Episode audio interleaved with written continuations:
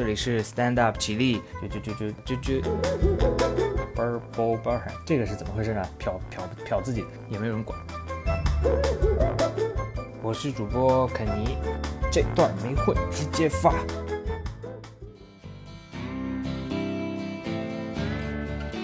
Hello，大家好，欢迎大家收听 Stand Up 起立，我是主播肯尼。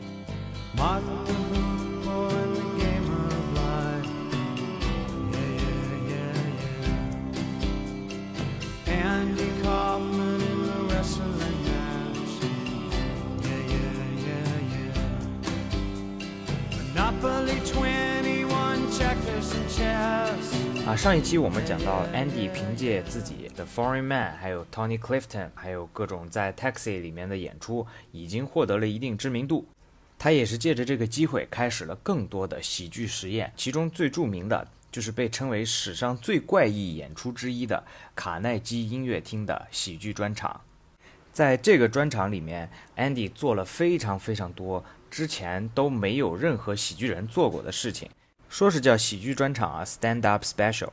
但是可能不是 stand up。他自己我们之前说过，对自己的定位是唱跳艺人，所以他在卡耐基音乐厅的表演，包括唱歌，包括跳舞，还有打鼓啊，指挥乐队演出啊，啊，还在现场表演了摔跤。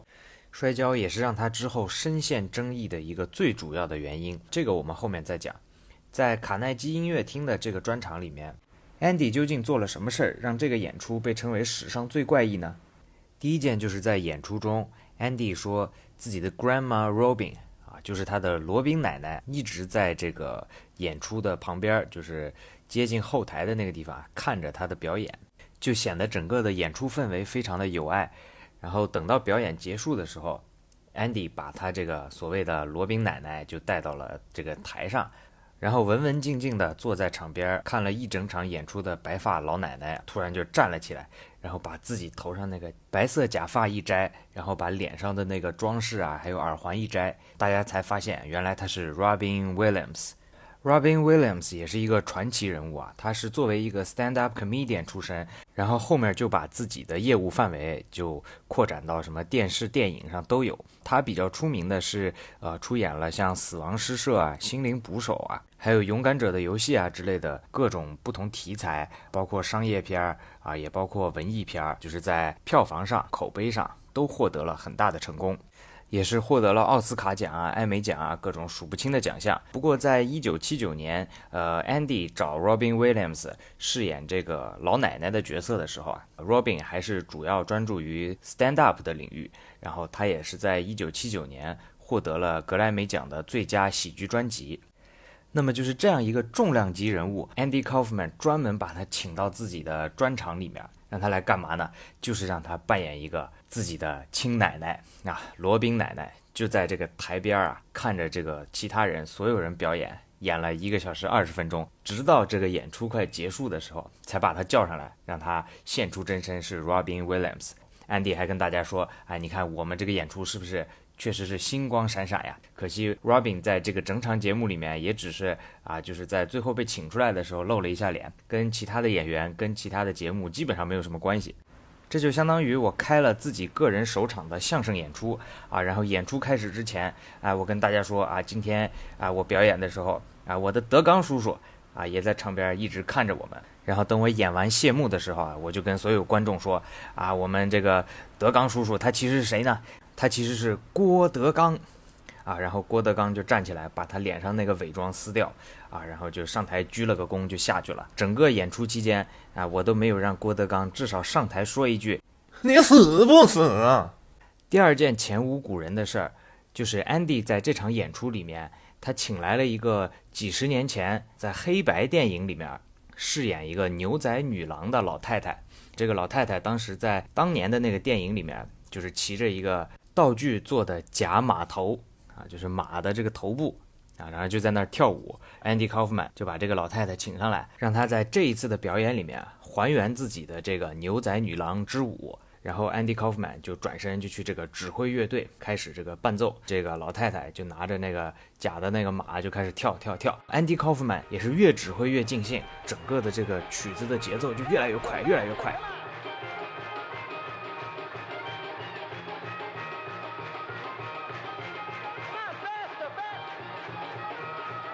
然后老太太在台上跳，渐渐就有点跟不上节奏，跳着跳着跟不上节拍，身体就疲软，喘不上气，然后她砰的一声就倒在了这个舞台上，就是心脏病发的那种感觉。观众和现场的工作人员全都傻了，因为那个时候安迪还在兴奋地指挥乐队嘛。然后整个演出就被紧急叫停，有一个工作人员就上来检查这个老太太的生命体征，检查了一会儿，好像不是很乐观的样子。然后另一个工作人员就上台说：“啊，赶紧赶紧，别演了，别吵了，别吵了！现场有没有医生？有没有医生？啊，我们现在遇到了很危急的情况，赶紧把那个演出的灯都关掉，关掉。” Is there a doctor in the house, please?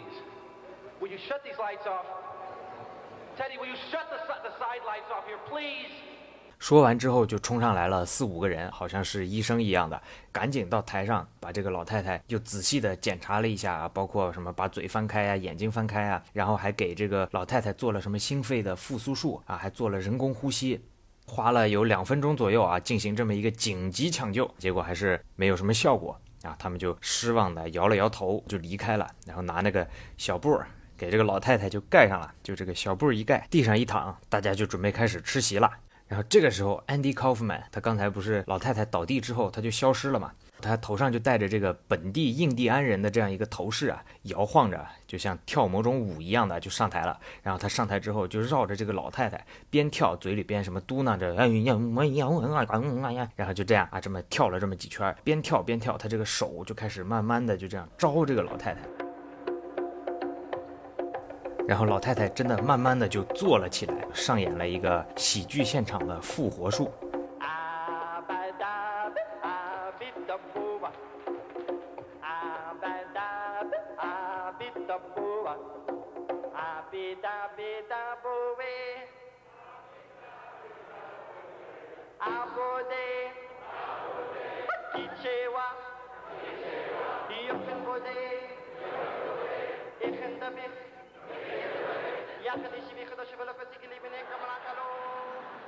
如果你觉得前两个事儿还不够怪异的话，那么下面这个事儿绝对能让你大跌眼镜。在这个卡耐基音乐厅的表演刚开始的时候，Andy 除了介绍自己的罗宾奶奶之外，啊，他还提到，如果今天大家表现好的话，我就带大家去喝牛奶、吃饼干。这个话在当时的观众听起来肯定是有点假嘛，对吧？因为我只是买了个票来看你演出的嘛，跟那个喝牛奶啊、吃饼干有什么关系呢？结果演出要结束的时候呢，Andy 就说：“上面呢就是我上半部分的演出，那么下半部分的演出我们要去哪儿呢？我们就去餐厅啊！我答应你们喝牛奶、吃曲奇饼干。”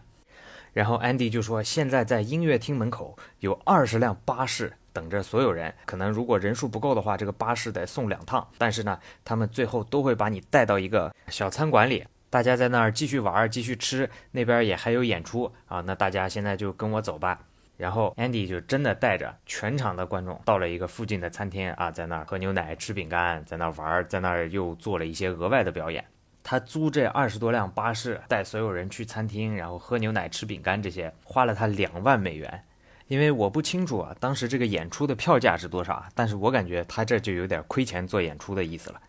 在这场演出上发生的其他的这些怪异的行为，还包括 Andy 和他创造的第三人格，也就是 Tony Clifton，他们又同台演出了。这个时候的 Tony，如果你听了上半集，你就知道是由他最好的朋友 Bob 扮演的。这两个人同台演出啊，甚至在演出的时候啊，互相的这个明争暗斗啊，也又是 Andy 这样捉弄观众的一个手段了。总之，被称为史上最怪异的线下专场。啊，Andy Kaufman 的卡耐基音乐厅的演出就介绍完了。Andy 除了在线下演出之外，啊，如果你听了上一期，你还记得 ABC 答应了 Andy 啊，要给他一个 TV special 啊，要给他录制一个电视专场。那么在电视专场上，因为你考虑到全年龄段的观众啊，你的这个喜剧的手法就不能像线下那样太充满实验性了。但是呢，Andy 还是想办法找到了一个非常有个人风格的方式来做他的喜剧。Here's a little ghost for the offering. Yeah, yeah, yeah, yeah. Here's a truck stop instead of saying. 首先是在这个 TV special 刚开始的时候，Andy 就化身成了自己的 Foreign Man 人格，他就一个人坐在这个椅子上，旁边放了个电视机，他跟大家讲啊，ABC 电视台给了我十万美元。但是我出去度假都花光了，没有钱录节目，或者是请嘉宾到我节目里，所以这次专场总共有九十分钟，这九十分钟都是我坐在这儿看电视。然后他就这样尴尬的坐在椅子上，电视机前的观众也就这样一直看着他。Andy 呢，在这个节目里面也左顾右盼呀，然后不怎么说话。总之就是制造他最擅长的这种尴尬气氛。大概过了接近一分钟，然后 Andy 就说了：“好了，能看到现在的基本上都是真的粉丝，我们现在开始专场吧。”就是安迪在专场的一开头就用了这样一个劝退观众的手段，来制造自己满意的喜剧效果。他的整个 TV special 就来源于他在大学的时候创作的那个 Uncle Andy's Fun House 这个节目，这里面是有一些访谈的内容，会请一些嘉宾，同时还会有各式各样的演出。在专场拍摄期间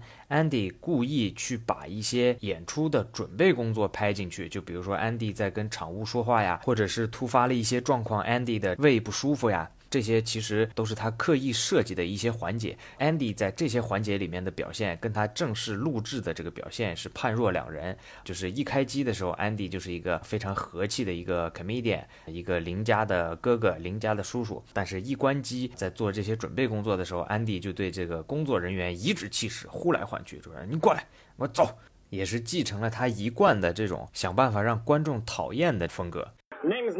not and five you seconds. Ok fine. Don't give me time you three stage two ok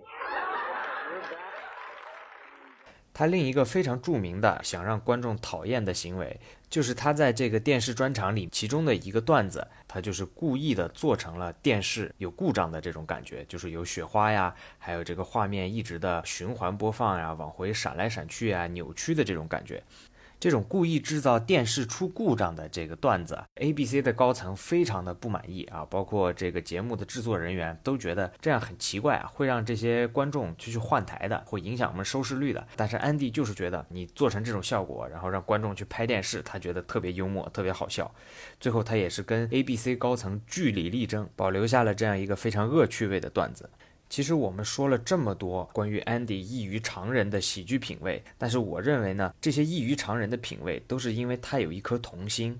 在这个电视专场里面，他最后一个邀请上来的嘉宾啊，是一个十几年前节目里的木偶。这个木偶是一九四七年的美国儿童电视节目，就相当于智慧树这种啊，只不过是七十年前的智慧树。然后由这个木偶作为这个主角，跟小孩互动啊，教小孩什么是好，什么是坏呀，怎么交朋友之类的。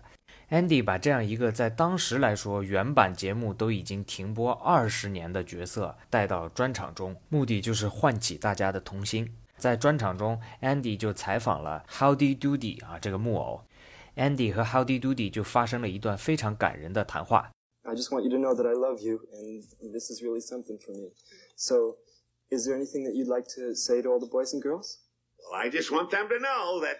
well, even though they're all grown up now, they should never forget all those things we hope they learned on our show. You know, things like, oh, they should always brush their teeth and, and eat the proper foods and, and listen to their moms and dads and, and be nice to people. Oh, and you know, those aren't just for kids, but also for the grown-ups too. And no matter how old they get, please remember that, well, Andy, I'll always be thinking of them and, and there'll always be a, a place for them in, in my heart. 这个大概的意思啊，就比如说我去采访这个天线宝宝，然后我就说天线宝宝啊啊，我虽然知道你只是一个戏服啊，你是由里面的人扮演的，在没有人扮演你的时候，你在干嘛呢？然后那个天线宝宝就说，没有人扮演我的时候，我就躺在装道具的那个服装箱里呀。啊，然后我就说，呃，你在这个呃服装道具箱里躺了这么久啊，出来见到大家一定很开心吧？你有什么想跟大家说的吗？然后那个天线宝宝就说，躺在服装箱里几十年还是很无聊的，但是能再次见到大朋友、小朋友们，我还是很开心的。希望大家要记得天线宝宝教大家的，勤洗手，呃，睡眠足，听爸爸妈妈的话。也要记得，天线宝宝心里永远有你们哦。总之呢 andy kaufman 就借着这个机会和他童年最喜欢的角色之一达成了一个奇妙的互动。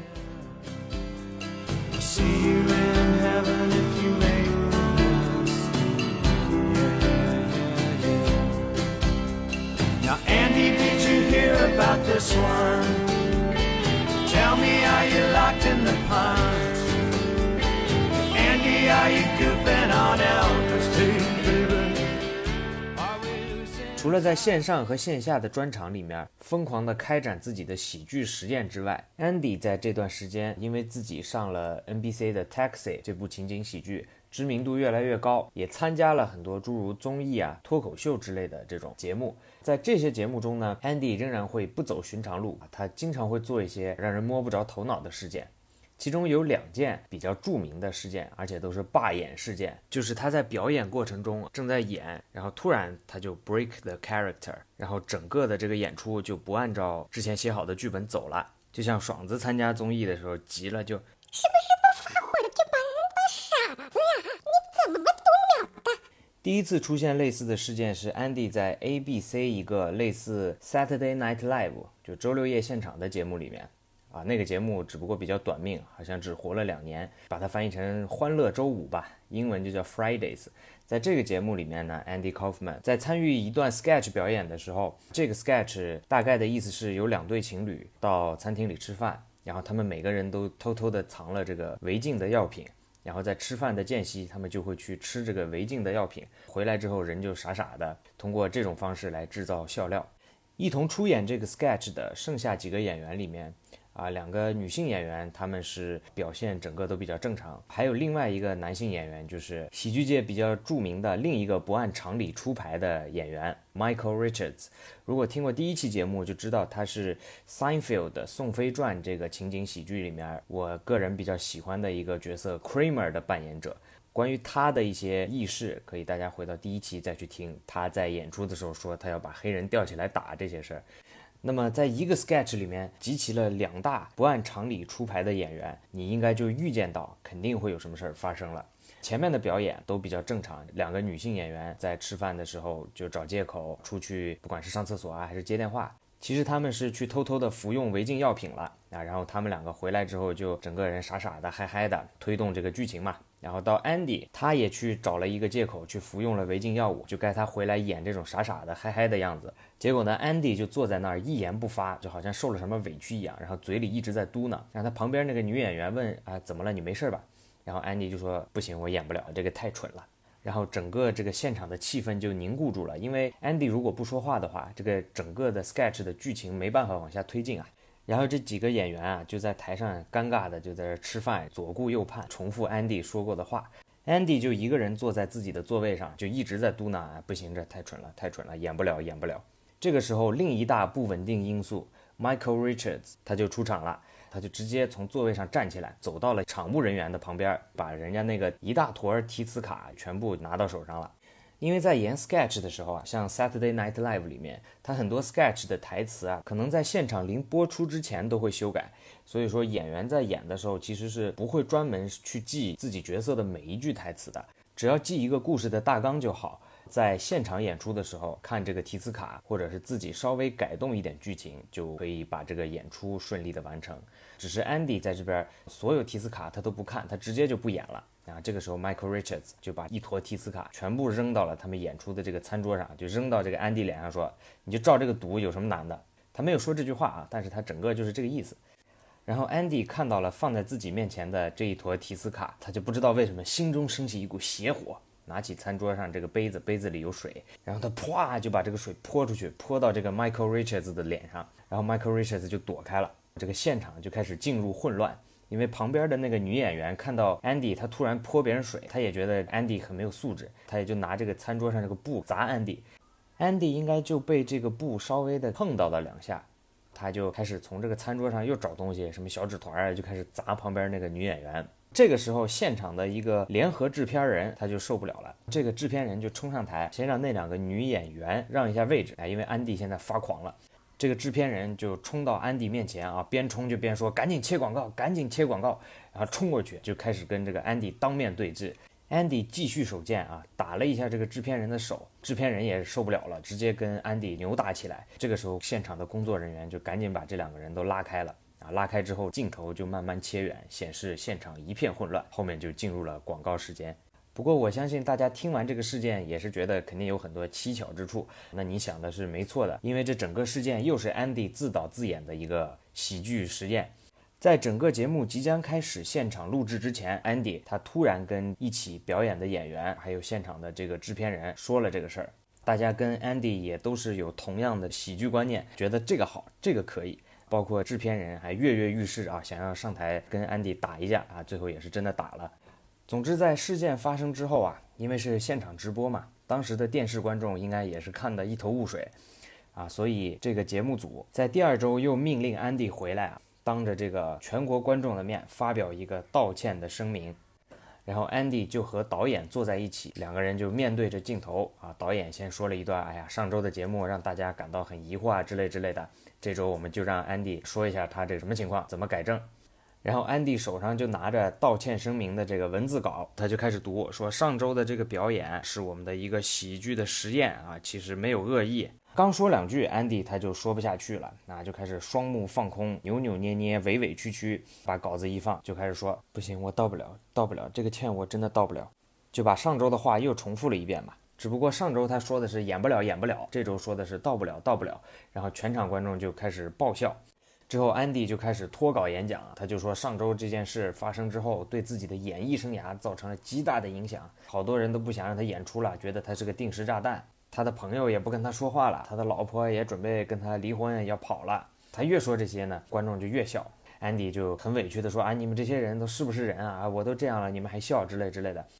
之后安迪又开始了他熟悉的假哭表演，就开始哽咽住了，开始眼泛泪光，道歉声明也是说不下去了，就这么结束了，切到下一个节目去了。值得一提的是，Andy Kaufman 在包括他之后惹事儿。之后，他向公众道歉，或者之后他向公众卖惨的时候，他经常爱说自己的朋友就不理他了啊，自己的老婆跟人跑了。但现实上，Andy 这一辈子根本就没有结过婚，他只是卖惨的时候这样说。而且，Andy 和他自己最好的朋友 Bob 两个人是真的很铁的。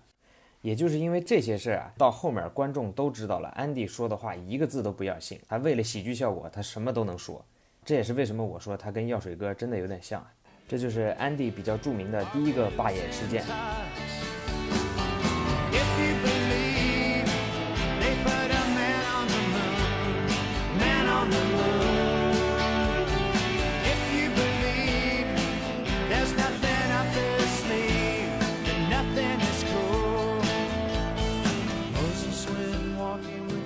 第二个罢演事件的情况呢，就有点不一样了，不是为了喜剧效果，而是为了捍卫自己的偶像。这次呢，Andy 是在 Saturday Night Live 里面表演，他还是饰演他最拿手的猫王。在这个 sketch 里面，剧情是这样的：猫王在表演结束之后，通过经纪人找了现场两个长得不错的女孩，把这两个女孩带到了自己的休息间里啊。然后猫王呢就坐在休息间里，这两个女孩边脱衣服边表演摔跤。然后 Andy 在中规中矩的啊表演完之后，他就把自己那个猫王的那个头套给摘下来，他就跟大家说。刚才我所表演的这个事件，都是基于一个叫 Albert Goldman 这样一个传记作者写的一个故事。我本人是猫王的死忠粉，我不认可 Albert Goldman 说的这个故事，我也不认可我刚才的演出。事后呢，Andy 接受采访的时候也说到，他本来不想去演这个 sketch 的，但是 Saturday Night Live 节目组给了他很大的压力啊，就威胁他啊，如果 Andy 不演，那他在这个喜剧界啊、电视界、综艺界就都混不下去了。然后，所以 Andy 只能被迫的演出。但是他在演出的最后就发表了这样一段声明，因为我们上一期提到过，Andy 他在大学的时候就赌过猫王的宾馆，他成名也是因为猫王的模仿。所以他对猫王确实是有比较深的感情，他也只能通过这种方式来表达一种抗议。这件事儿还有一个后续影响是 Andy 自己说的，就说这个节目当时在播出之后，那个猫王传记的作者 Albert Goldman 他就扬言说要把 Andy 告上法庭啊，因为 Andy 在节目里说了 Albert 这个故事是他不认可的，是假的，是编的，大概有这么一个影射的意思在里面嘛。不过这个事儿最后也是不了了之。这里再稍微提一下，这个《猫王传记》的作者叫 Albert Goldman。他除了写过这个猫王的传记啊，他还写过 Beatles 乐队的主唱 John Lennon 的传记。他还写过几篇文章聊李小龙。但是呢，这些文章里面对这几个名人基本上都是说一些什么负面的花边新闻啊，或者是说一些有损这些名人形象的故事。所以这个作者也是招致了很多人的反感，包括后面一些著名的乐队，比如说 U2，他的主唱写歌的时候就专门写了一段词来骂他啊，就说不要相信 Albert Goldman，他会遭到报应的啊，如果他没报应，我就让他尝一下什么叫报应。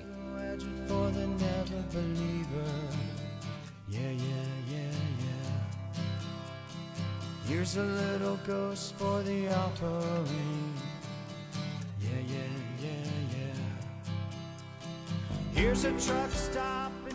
上面的内容呢，还是 Andy 这短暂一生里面不那么刺激的内容啊。在下一期里呢，我们就来重点回顾一下 Andy 生命中最重要的荣誉，也是他最疯狂的喜剧实验，也就是 Andy 的跨性别摔跤比赛冠军。